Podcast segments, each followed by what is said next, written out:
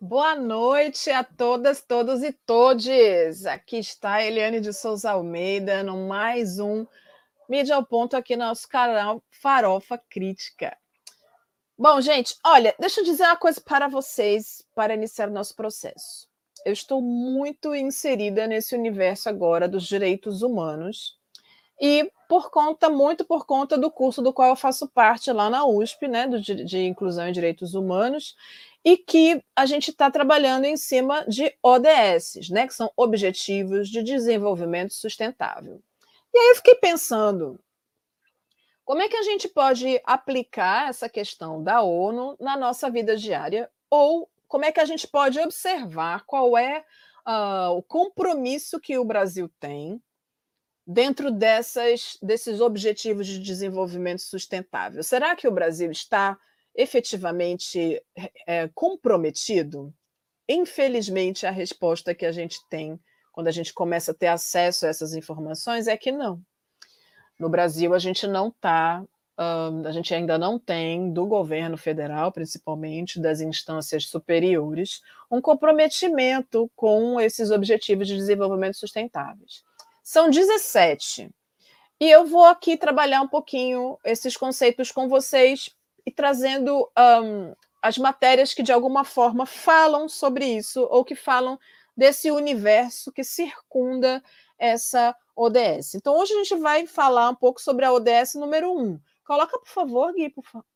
Isso. A ODS número 1 tem o objetivo de acabar com a pobreza em todas as suas formas, em todos os lugares. Quando a gente para para pensar sobre a questão da fome, a gente pode pensar muito sobre tudo que a gente viu acontecer durante esse tempo de pandemia, né? As pessoas não podiam trabalhar, portanto, não podiam ganhar dinheiro, portanto, não podiam comprar. Muitas dessas pessoas passaram por muita fome e a gente continua com esse processo de fome até hoje.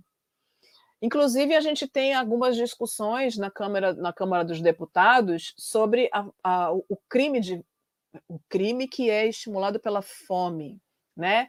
O, o, roubo famélico, como ele é chamado, ou seja, aquelas pessoas que roubam para comer, e que a gente tem visto, por exemplo, algumas pessoas morrendo por causa disso quando são pegas pelos seguranças dos supermercados porque roubam carne. A gente viu um caso de, de, de, assassinato de tio e sobrinho na Bahia que roubaram carne e foram mortos por causa disso. A gente vê meninos sendo presos no lado de fora dos supermercados e serem açoitados pelos seguranças porque roubaram biscoito, chocolate, galinha né? Então a fome é um problema que a gente tem, é um problema endêmico dentro do nosso país, né? É, é, um grande problema que a gente tem dentro do Brasil. E agora, no tempo de pandemia, a gente teve uma, um fortalecimento desse problema. E o que a gente viu foi a sociedade civil organizada buscando um, amenizar essa questão. Então, a gente viu muito trabalho relacionado com cesta básica, as ONGs dentro dessas comunidades mais carentes fazendo arrecadações e tal. E a ONU já tinha percebido isso já.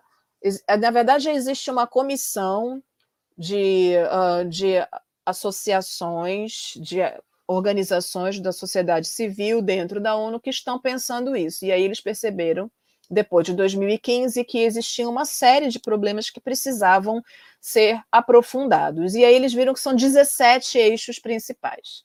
E então a erradicação da pobreza e da fome ela é uma dessas um, desses objetivos, né? E aí para tanto e aí como é que a gente uh, então uh, encara esse tipo de problema, né? Então eles já eles trazem o problema e algumas formas de como a gente pode solucionar. Então, primeiro, deve-se garantir uma mobilização significativa de recursos a partir de uma variedade de fontes, inclusive por meio do retorno da cooperação para o desenvolvimento, para proporcionar meios adequados e previsíveis para que os países, em particular os países menos desenvolvidos, implementem programas e políticas para acabar com a pobreza em todas as suas dimensões.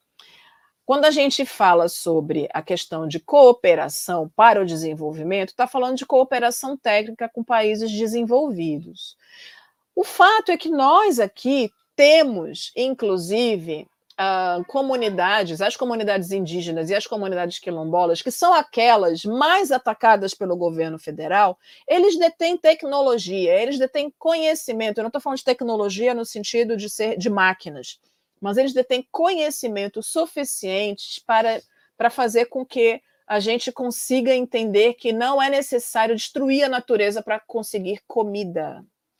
Então, é possível criar hortas, criar uma série de, de, de possibilidades de alimentação para que as pessoas não precisem passar fome. Só que a gente está vendo que essas são justamente as pessoas que mais uh, sofrem com todas as mazelas sociais que a gente tem visto, né?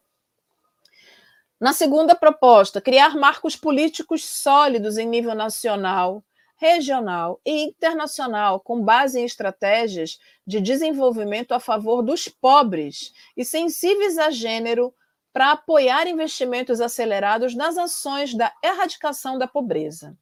Bom, aqui vocês estão vendo que tem aqui alguns direitos humanos que são correlatos a essa ODS, e o que está em verdinho está dentro da nossa Constituição, gente. Tudo que tiver essa setinha em verde consta na Constituição brasileira. Então, a Constituição Federal, diz, no artigo 6, garante isso, que dá direito a um padrão de vida adequado. E o que a gente vê quando a gente começa a analisar é, a forma com que as pessoas vivem no Brasil, a gente vê que esse é um direito que não é uh, respeitado. Na, na Declaração Universal dos Direitos Humanos, isso está garantido no artigo 25, Portanto, é importante que a gente veja que, quando nós não temos dentro do nosso país uma política que realmente garante que todo mundo vá ter acesso a comida de qualidade, nós estamos deixando de respeitar o artigo número 25 da Declaração Universal dos Direitos Humanos. Coloca a próxima, por favor, Gui. Ou, quando falamos disso, então a gente está falando também sobre direito à seguridade social e que é garantida na Constituição Brasileira no artigo 194 e na, na Declaração dos Direitos do, do Homem no artigo 22, direito à seguridade social, quando a gente vai lá olhar o tratamento que é dado para as pessoas que estão morando nas ruas, para as pessoas que estão na Cracolândia, a gente vê o quanto isso é desrespeitado. Direitos iguais das mulheres na vida econômica. Isso está dentro da Constituição, no artigo 5 e na Lei Maria da Penha, no artigo 7 e na Convenção sobre a Eliminação de Todas as Formas de Discriminação contra a Mulher. Por que, que isso é importante? Porque quando a gente fala de constituição de família dentro da pobreza, a base de tudo isso é a mulher. Então, quem sofre com essa, com a falta de política, com a falta de amparo, é a mulher. Então, a gente vai ver algumas matérias que apontam para isso justamente, como a mulher é efetivamente atravessada por essa, por essa falta de políticas públicas e como é que a mídia vai falar sobre essas questões e que não estão se apoiando nessa esse objetivo de desenvolvimento sustentável, onde a mulher é o ponto focal. Coloca para mim a próxima, por favor, Gui.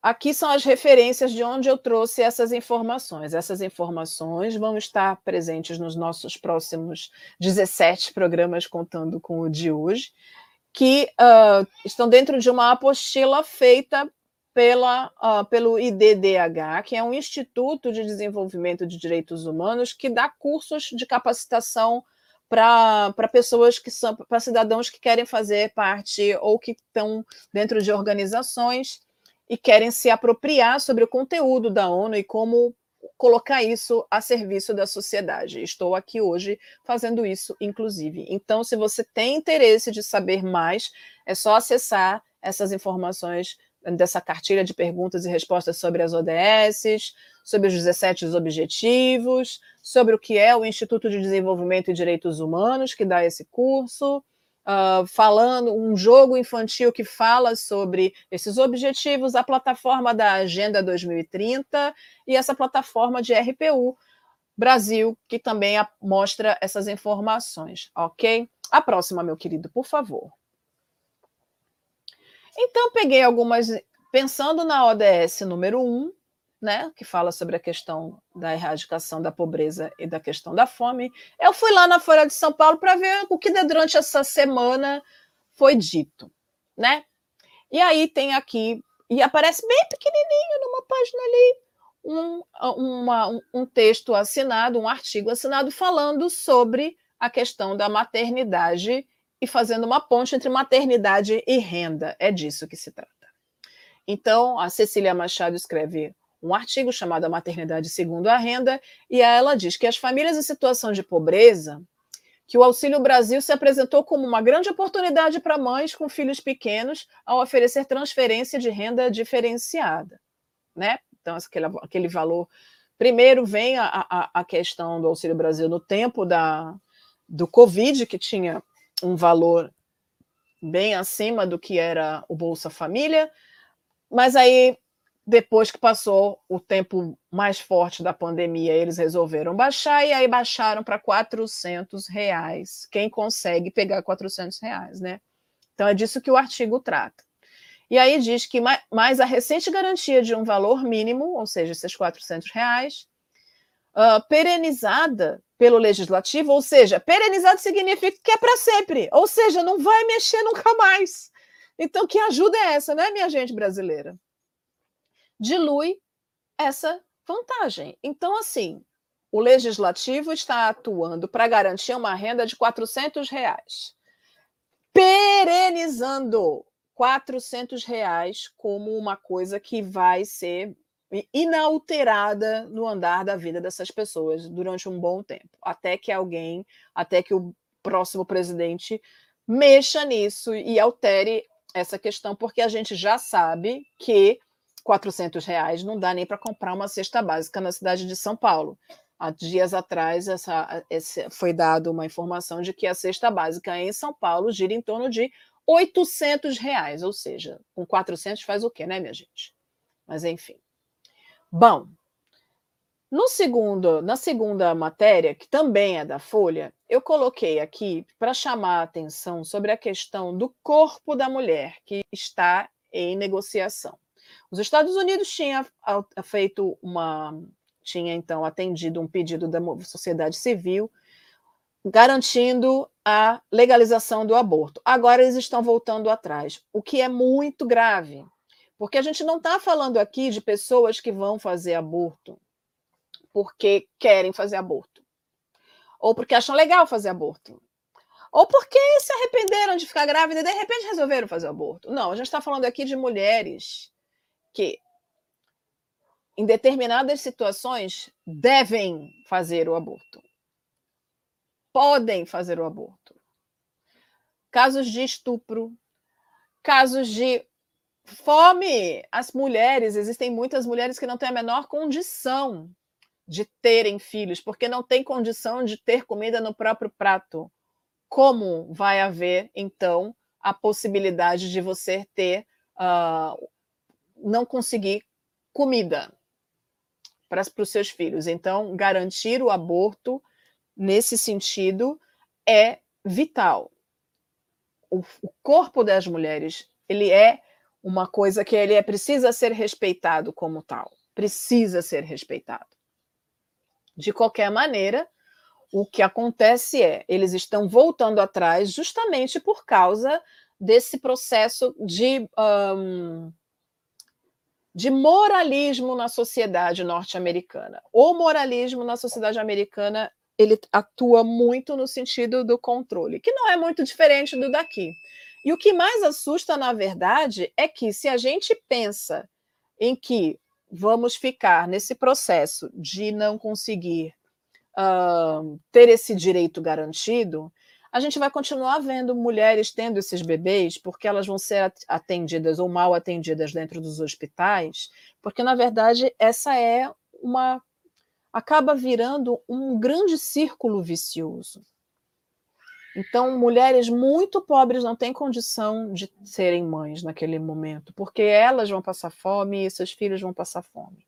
Então, a gente vê crianças sendo abandonadas, a gente vê crianças sendo jogadas na lata de lixo, e a gente faz o quê? A gente só consegue. Um, a gente só consegue fazer com que as pessoas tenham raiva dessas mulheres que passam por esse tipo de problema, não é mesmo? Então a gente acaba julgando essas pessoas de uma forma que não é legal. Bom, o meu amigo Gui, que trabalha comigo no meu programa, ele teve um problema. Eu vou tentar aqui compartilhar os meus slides. Ah, ele voltou. Que beleza, ele voltou. Ele voltou. E eu já estava aqui o quê? Preocupada, não é mesmo? Bom, a gente tem então essa segunda tela. Nessa segunda tela, eu estou aqui mostrando um, que o Estadão ele não dá muita bola para essa questão da, um, da fome, quando a gente fala dessa, da, dessa primeira ODS. Ele realmente não se, não se apropria muito disso, e aí eles uh, até tocam em alguns assuntos, mas definitivamente não é a pauta que os interessa. Então, acho que a gente está vendo como primeira imagem aqui é, na verdade, esse grande desfile de, de mostra de poder do Putin para o mundo, dizendo: meu bem, vocês abram os olhos, porque eu não vou parar de fazer o que eu acho que tem que ser feito, entendeu? E é isso mesmo. Bom, a gente aqui então vai falar, a capa do Estadão mostra a parada militar, vai mostrar, vai falar um pouco sobre a questão das, uh, do TSE, né, da campanha, mas aqui embaixo, aqui embaixo você pode ver que para combater a inflação, governo deve zerar tarifas sobre 11 produtos. O grande problema é que é aí que está dizendo aqui que corte deve ser anunciado na quinta na quinta-feira e inclui itens da cesta básica. Que bom, não é mesmo? Porque eles estão vendo que as pessoas estão com fome. Eu queria muito que eles baixassem o preço do gás. Minha filha pagou aqui em Santos 130 reais um botijão de gás. Se a gente está falando de um auxílio de 400 reais pagar 130 no botijão de gás, como é que você vai comprar comida, pagar aluguel, pagar luz, enfim, muitas coisas.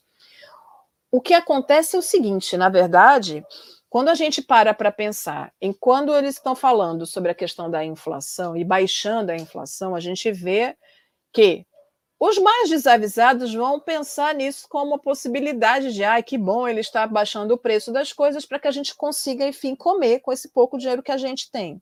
Mas já está dentro da campanha política agora. O presidente da República já está em campanha já há algum tempo e baixar o preço faz parte desse processo. O que não significa que ele tenha compromisso com o, com o objetivo de desenvolvimento sustentável, que tem que garantir para essas pessoas acesso à alimentação digna e saudável. Deixa eu ver, eu acho que o meu amigo caiu de novo, gente. Ai, não caiu, não, ele está aqui. Bom, a inflação trava planejamento de empresas e freia retomada. E aí, aqui eu quero falar sobre a importância, então, de que para eles, então, no Estadão, no dia seguinte, né, no Estadão, a preocupação é com a questão do lucro das empresas e não com o fato de as pessoas não conseguirem comprar aquilo que é importante. Então, vejam, o meio de comunicação de massa também não, não dá tanta atenção para isso, e aí eu estou falando aqui especificamente do Estadão, mas a gente já sabe que o Estadão tem um público-alvo que é de classe média alta, então talvez essas pessoas realmente não se preocupem com isso, não é mesmo? Mas o que ele fala, preços altos afastam o consumidor e comprometem investimento. O objetivo desta matéria está todo calcado no mercado e não nas pessoas que consomem. Não existe uma preocupação uh, em lidar com a, o objetivo de ter, de dar acesso às pessoas à alimentação. Gui, você pode pôr a próxima, por favor? Olha, mudando de alhos para bugalhos, eu quero aqui dar a minha dica cultural. E, é, e uma informação de utilidade pública também. Acontece que o MASP, Espaço Lindo, Maravilhoso, Elitista Abessa de São Paulo, tem dias de gratuidade. E aí, qual não foi a minha. E também você, estudante, se você quer saber o que tem lá dentro da, da, do MASP, você pode ir e vai pagar meia nos dias que você não tem uh, a gratuidade. Então, às terças-feiras da semana, às terças-feiras, você pode ir ao MASP, visitar todas as exposições de graça. De graça, de graça. Todas as exposições de graça. Mas qual é a surpresa? Você precisa entrar no site do MASP e, e fazer o seu cadastro e retirar o seu código lá, tem um QR Code, que é o seu acesso para entrar no MASP. Eles vão te dar um adesivozinho que você vai colar na sua roupa, um adesivo escrito MASP, que esse adesivo significa que você já passou pela portaria. Então, sem o, o quando você chegar lá, eles vão te dar esse adesivo, você vai pensar que é para você guardar e colocar na agenda. Não, não é. É para pôr na roupa. Senão você não consegue circular dentro do museu. Outra coisa importante, Estudante paga meia, custa R$ reais a meia, custa R$ reais a entrada nos outros dias para o acesso às obras. Lá dentro tem uma cafeteria incrível, que tem umas coisas maravilhosas. Comam o doce de cupuaçu com chocolate e raspa de amêndoas. É um negócio doido de maravilhoso. Tem um restaurante baiano lá dentro também, é incrível. E as exposições estão qualquer coisa, gente. Então, assim, às terças-feiras é gratuito. Faça o seu check-in pelo aplicativo do, no site. Então, você vai fazer um, um cadastro e vai, eles vão mandar para você, pelo seu e-mail, um QR Code que você vai apresentar na entrada. Sem esse QR Code, não tem jeito. Ah, outra coisa importante para que vocês saibam: não dá para pagar lá na hora mais. Então, assim, você não consegue. Se você for com dinheiro, você está perdido, você não consegue entrar. Então, você tem que fazer ou via Pix, então você tem que ter os aplicativos direitinhos no seu celular para fazer via Pix, ou você paga pelo cartão de crédito na hora que você compra na sua casa, ok? Então, assim, a gente até, até reclamei minha amiga sobre isso. Falei, gente, isso é elitizar demais o negócio, porque e quem não tem cartão de crédito? E quem só tem o dinheirinho para ir lá naquela hora, não é mesmo? Então, assim, muitas coisas, mas é importante, então, você consegue acessar o site do MASP pelo seu celular e consegue fazer tudo isso pelo seu celular, ok? Volta lá que agora eu quero mostrar quais são as exposições. Ai, gente, o que, que tem lá agora? A exposição do queridíssimo Abdias do Nascimento, um artista pan-americano. As obras do Abdias são feitas todas na década de 60, 70, no tempo em que ele esteve no seu alto exílio nos Estados Unidos, e trazem cores fortes, uma vibração enorme, onde ele consegue colocar sua espiritualidade junto com sua poesia e sua arte. Há muito de Abdias ali, e de verdade eu fiquei emocionada em ler ali a própria a, a assinatura dele em cada obra. A gente tem a sensação de que pode tocar nele quando toca ou quando chega tão próximo àquelas obras que Abdias fez num momento muito especial da história do Brasil, da história uh, pessoal dele, né? Uma outra uh, exposição incrível que traz cinco murais enormes mostrando o que estão fazendo com a nossa com as nossas matas e com a nossa Amazônia e com nossos indígenas, é essa exposição do Luiz Zerbini. A mesma história nunca é a mesma. Ele tem uma exposição maravilhosa, maravilhosa, maravilhosa, que faz é, que faz menção a essa violência que, está, que a nossa natureza e os indígenas estão passando. Então, vale, são cinco murais enormes e, são, e depois tem várias outras telas pequenas que mesclam arte feita à mão com fotografia e é algo que vocês precisam ver. É incrível. A próxima, Gui, por favor.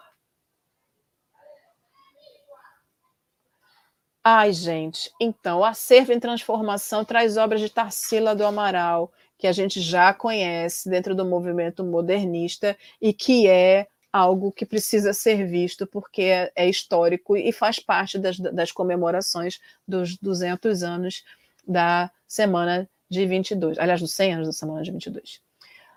Ah, tem a exposição nova do Volpe. A exposição do Volpe também é muito incrível, você precisa se ver. E assim, o que a gente consegue perceber é nesse processo de construção da arte, desse, de, do quanto a arte é, traz as cores e a simplicidade nessas produções também trazem em si uma complexidade que tem muito a ver com a nossa cultura brasileira. Então, o MASP está banhado de Brasil, é necessário que vocês vejam, que vocês ocupem esse espaço, e está muito lindo. Eu parei aqui para a gente falar desse tempo todo do MASP, porque a gente entende o MASP como um espaço que muitas vezes nos coloca para fora dele, né? aquela estrutura, aquela arquitetura incrível e tudo aquilo que o MASP representa para a história nacional e para a cidade de São Paulo, mas que é conhecido mundialmente. Então, trouxe todas essas informações, porque quando eu fui bater lá na porta para entrar para assistir a, a, a, exposição do Abdias, eu só tinha dinheirinho. Se não fosse a minha amiga com todas as, com todas as tecnologias ali ao nosso dispor, eu ia ter voltado para casa bem triste e frustrada. Então, não esqueçam que vocês podem fazer o cadastro pelo site do MASP. Existem muitas atividades incríveis acontecendo dentro do MASP. Aquele é um espaço que a gente tem que ocupar. É caro, mas a gente consegue fazer uma vezinha por mês. Uma vez a cada dois meses, talvez.